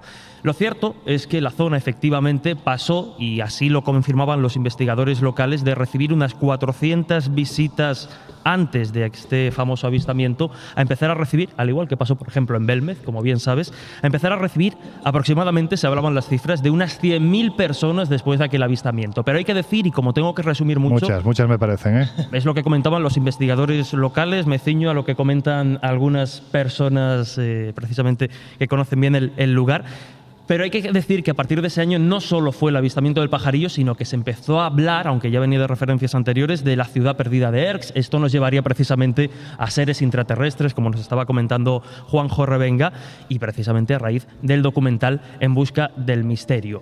No sé si da tiempo a escuchar precisamente un caso ovni Si vas muy rápido, muy rápido, sí. pues si te parece, vamos a, vamos a irnos precisamente unos años antes de este avistamiento del pajarillo, aproximadamente el año 1985-1986. El testigo, Enrique Povels, no recuerda bien la fecha, pero sí recuerda que, bueno, él era productor musical, e iban en un autobús, parte de, de un grupo, los productores, aproximadamente 25 personas, y en ese grupo iba una persona de las que hoy estamos hablando, un contactado que empieza a contarle a Enrique su experiencia.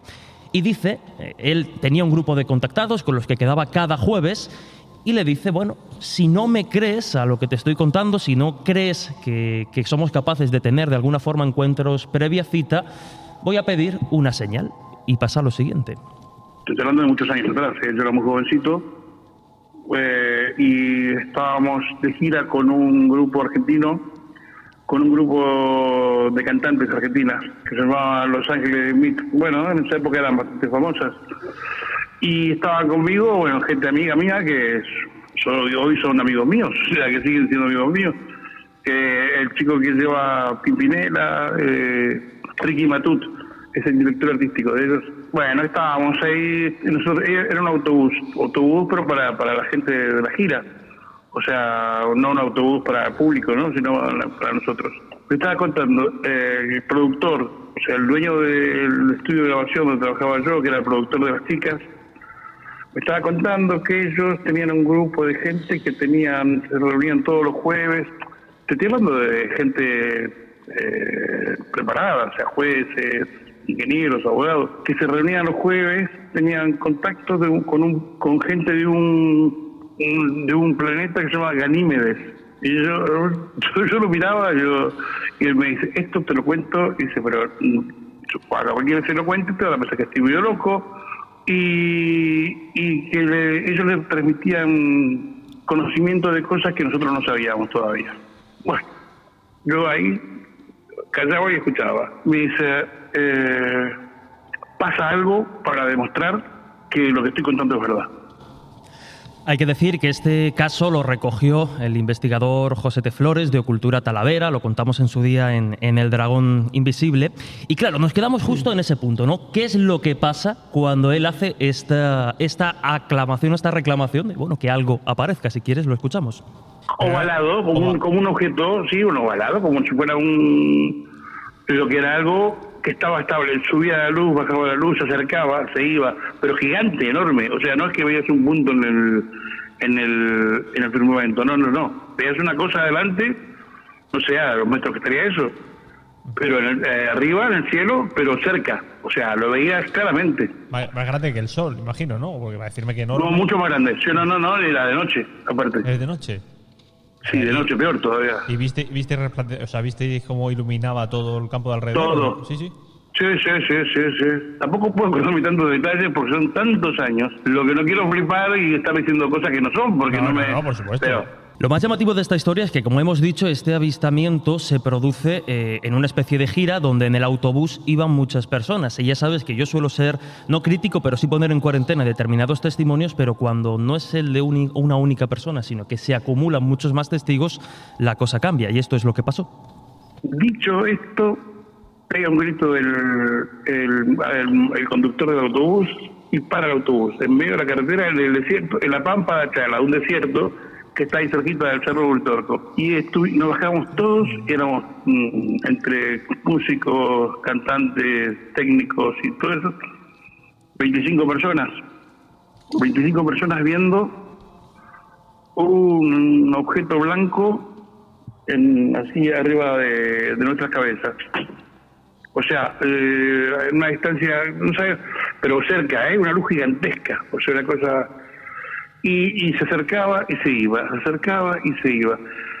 Con la boca abierta, nosotros viendo eso, estuvimos, no sé, eh, yo no me acuerdo del tiempo, porque tantos años que no, pero habremos estado 10, 15 minutos, 20 minutos, hasta que se fue.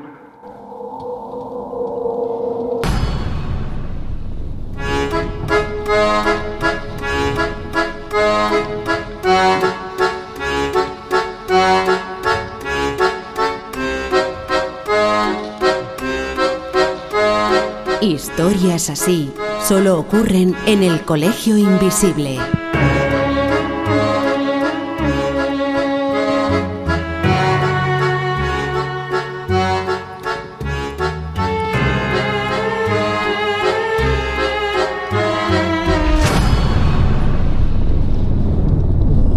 Ain't no sunshine when he's gone. Bueno, pues esta sintonía ya va avisando que nos estamos acercando a los minutos finales del Colegio Invisible de hoy, que estamos en el Teatro Circo, que estamos rodeados de gente. Hay que decir que de gente muy amable porque yo creo que es la primera vez que hacen tan poco ruido desde que hemos empezado esta gira, ¿verdad? Sí, está muy prudente. Venga, que se note el ruido, que se note el ruido.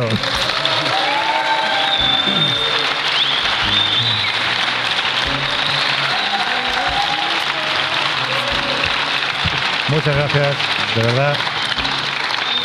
Gracias de corazón por aguantar hasta estas horas, a aguantar a los que estamos en esta mesa, por lo menos a mí, porque el resto tienen cosas muy interesantes que contar. Y precisamente vamos a- al momento de las conclusiones. Y aquí pido que os mojéis un poquitín, ¿no? Porque estamos hablando de lugares especiales, lugares que parecen tener algo, lugares en los que gente con una sensibilidad también especial parece que tiene más facilidad para entrar en contacto con algo.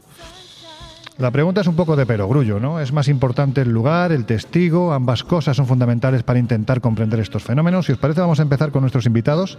Juanjo, ¿tú qué opinas? Eh, un- lugares especiales donde es más fácil, por supuesto, hay muchos en el mundo, pero para mí hay uno especial, que es la, la laguna de Guatavita, en Ah, Colombia. qué sitio. Para mí es el sitio donde empezó la leyenda de- del Dorado, ¿no? Donde, donde el cacique entraba, de los muiscas entraba en la laguna, y luego se tiraba al agua para lavarse el oro, iba con polvo de oro, y donde tiraban todos piezas. Es un lugar mágico, parece como si hubiese caído un meteorito, se hubiese llenado de agua oscura, negra. Estuvo Cousteau también allí con dos submarinos un mes y tuvo que marcharse porque no encontraban nada. Dice que había tanto lodo y era tan oscuro y se fue al lago Titicaca y no encontró nada. nada sapo más gordo, ¿no? el Cuenta que sapo- encontró. Sí, el grande, el único, un batracio que no estaba calificado. Pero es lo único que dijo que había encontrado. Pero al poco tiempo en el lago Titicaca eh, aparece un submarinista argentino y dice que hay unas calles de gigantes, de ciudades de gigantes en el, en el fondo del lago Titicaca. Todos van a por Cousteau. Oiga, mire lo que dice este. Después que ha ido usted con una fortuna en material, se han gastado y dice que no había nada. Mire lo que dice este señor. Y Cousteau no le atacó, simplemente dijo, es que allí abajo puede haber cualquier cosa. ¿Qué cosas? Miguel, ¿tú qué opinas? Bueno, es que yo últimamente estoy llegando a la conclusión de que el contacto Tus conclusiones me dan un miedo porque suelen ser bastante extensas. No, no, no, no. ¿Qué va, qué Venga, va, cuéntanos. va? No, no, no. Que te digo que últimamente estoy llegando a la conclusión de que el contacto es bastante más sencillo de lo que nos pensamos. A veces es el fenómeno el que conecta con cierta persona o ciertas personas, pero en muchas ocasiones son las personas las que buscan el contacto y en muchas ocasiones lo consiguen. Por lo tanto, a veces esos lugares ventana em, están provocados por las propias personas que quieren conectar en ese lugar con otras realidades y como digo, este contacto es mucho más sencillo de lo que nos pensamos, lo cual también da bastante miedo. Laura. Yo opino un poco como Miguel, creo que hay personas que tienen esa habilidad o, sea, o esa facilidad y que a partir del primer momento en que contactan ya es como algo de por vida, algo que arrastran y que incluso pueden provocar cuando quieren. Y hay lugares que facilitan además que eso ocurra, bien sea porque son enclaves silenciosos, altos, tranquilos, donde además la visión es perfecta, eh, o porque también pues quizás tengan algo mágico. Josep. A ver, hay varias cosas y voy a tratar de ser eh, muy breve. Verás. Bueno. Yo discrepo, creo que el teléfono es unidireccional. Son ellos quienes marcan, no nosotros. Eso no quiere decir que no sea Bueno, fácil. ¿vale? Una buena reflexión. Eh, ¿Y por qué lo digo? Recientemente un, un estudio llevado a cabo por Gary Roland ha determinado que hay áreas en el cerebro que quedan como em, cicatrizadas como consecuencia de la proximidad a los eh, encuentros cercanos con ovnis. Pero una vez analizado el tejido, se sabe que esa cicatrización era previa al contacto. Es decir, no era una consecuencia de los ovnis, sino que esa predisposición les venía previamente. Y por hablar de lo que hemos, eh, o para Pero cerrar, muy brevemente, hemos ¿eh? hablado que es eh, si hay o no lugares eh, que concentran, hay que decir que sí, y que además en torno al paralelo 33 de nuestro planeta se aglutinan buena parte de esos fenómenos. Tal vez tendríamos que poner el acento en la búsqueda en las cosas que hay en torno a ese paralelo 33, desde la ya mencionada zona del silencio hasta las pirámides de Giza. Te lo han dejado bien, ¿eh, Jesús? Bueno, como ya mis compañeros han hecho inciso, voy a poner yo el apunte crítico. Hay que recordar que efectivamente estos fenómenos normalmente están, asociado a, están asociados a personas que además acaban desarrollando cierto aire mesiánico. Por no hablar de que muchos de estos eh, contactados con el tiempo pues, se han acabado, eh, se han encontrado, digamos, eh, bueno, pues en su relato ciertos fallos, ciertas cosas que no son correctas, como puede ser el caso de Sixto Paz. Y también importante, no solo hablar de la histeria colectiva que antes comentábamos en torno a estos fenómenos, sino que muchas veces estos lugares de contacto, insisto, asociados a personas, tienen detrás también un pingüe negocio. Sisto Paz, que hay que decir que es uno de los contactados más conocidos de la historia de la ufología de los últimos 40 años, porque muchas veces vamos soltando nombres que nosotros Sí, conocemos los verdad, es temas verdad, muy y hay gente que, que está al otro lado de estos micrófonos que quizás no sepa quién es, aunque es un nombre realmente conocido. Bueno, pues simplemente por terminar ya, vamos eh, apurando los últimos segundos, deciros que en espaciomisterio.com, también en viajesprisma.com, tenéis todos los viajes que vamos a realizar los eventos que estamos realizando en los próximos meses. Dentro de muy poquito, San Juan se va a celebrar en Barcelona. Hablando de Montserrat, o sea, Claro, vamos a claro. celebrar San Juan en Barcelona, una cena mágica con rituales en la playa. Y para aquellos que quieran, después empezamos una ruta en Cataluña que nos llevará, eh, pues primero a Tarragona. Tarragona. Sí, sigue, sigue. Después eh, viajaremos a los monasterios cistercienses de Poblet y Santas Creus. De allí nos iremos al Parador de Cardona. A la famosa habitación 712 embrujada con fantasma. Y acabaremos en Montserrat, en ese lugar mágico del que hoy también hemos Haciendo una noche precisamente de alerta ovni. Bueno, pues todo esto lo podéis encontrar en espaciomisterio.com y en viajesprisma.com. Josep, deja de toser, por Dios. Vaya días que me estás dando. Como lo vuelvo a ver con El aire se acondicionado. lo come. Sí, sí, sí, como sigas fumando eso, Verás. efectivamente, te vas a enterar lo que vamos a cortar del cigarrillo. Exacto. Bueno, venga, que terminamos.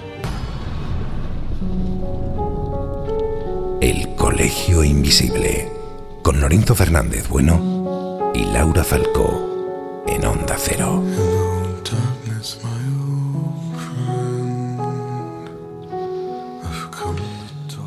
Y con Juan José Revenga, Miguel Pedrero, Jesús Ortega, José Guijarro y un buen puñado de amigos y amigas que habéis tenido la deferencia, la amabilidad de acercaros a compartir esta, esta aventura viajera con nosotros, por lo que en este momento os queremos dar las gracias. Muchas gracias por estar con nosotros.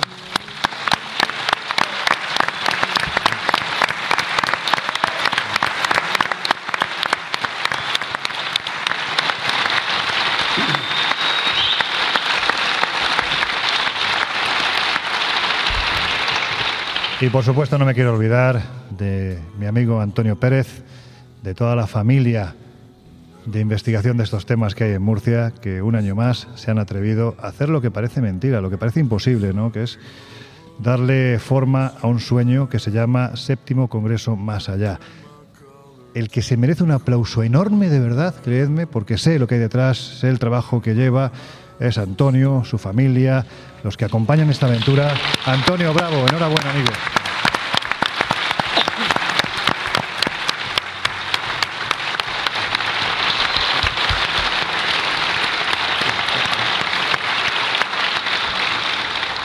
Esto no es para que te lo creas, simplemente para que el año que viene nos vuelvas a traer, ¿eh? que vendremos, vendremos absolutamente encantados, sobre todo si es para, para fines como el que has, bueno, llevas ya desarrollando ¿no? en los últimos años. Ahora me dices sí, porque te veo que me estás diciendo algo, no sé, ¿qué, qué dedo ha levantado? Que no he visto. ¿Qué ¿Qué, dedo? qué- Ah. qué- qué te debe? Ah, que qué me debe. No, es que me había parecido ver un dedo extraño levantarse, elevarse. Vale. Venga, ahora nos cuentas. Vamos a dejaros ya porque ha llegado el momento de cerrar las puertas del Colegio Invisible, así que... Juanjo Revenga, amigo, nos oímos de nuevo cuando quieras. Perfectamente, cuando vosotros queráis. Aquí estoy dispuesto a todo. Miguel Pedrero, esta es tu casa, ya lo sabes. Pues aquí seguiré estando, cuando me lo permitáis. Dentro de poco va a estar además, bueno, ya contaremos, no vamos a adelantar nada, pero vais a poder disfrutar de Miguel Pedrero dentro de... Bueno, no diremos nada. Yo sé Guijarro, amigo, dentro de siete días un poquito más. Hasta la próxima semana, amigos. Deja de fumar y procura no toser tanto, ¿vale? Jesús Ortega, el escéptico de lujo. Mira que fastidia a cierta persona, a ciertas personas que digan lo del escéptico de lujo, pero para mí lo eres. Así que de verdad, sigue siendo así y un placer compartir radio contigo. Como siempre, un lujo. Hasta la próxima. Laura Falcó, ¿qué decirte? Dentro de Pues siete nada, días, un poquito. seguimos. más. Seguimos, como siempre, adelante, mirando al frente y disfrutando de lo que hacemos. Si conseguimos contagiároslo, con eso ya nos damos por satisfechos. Ahora.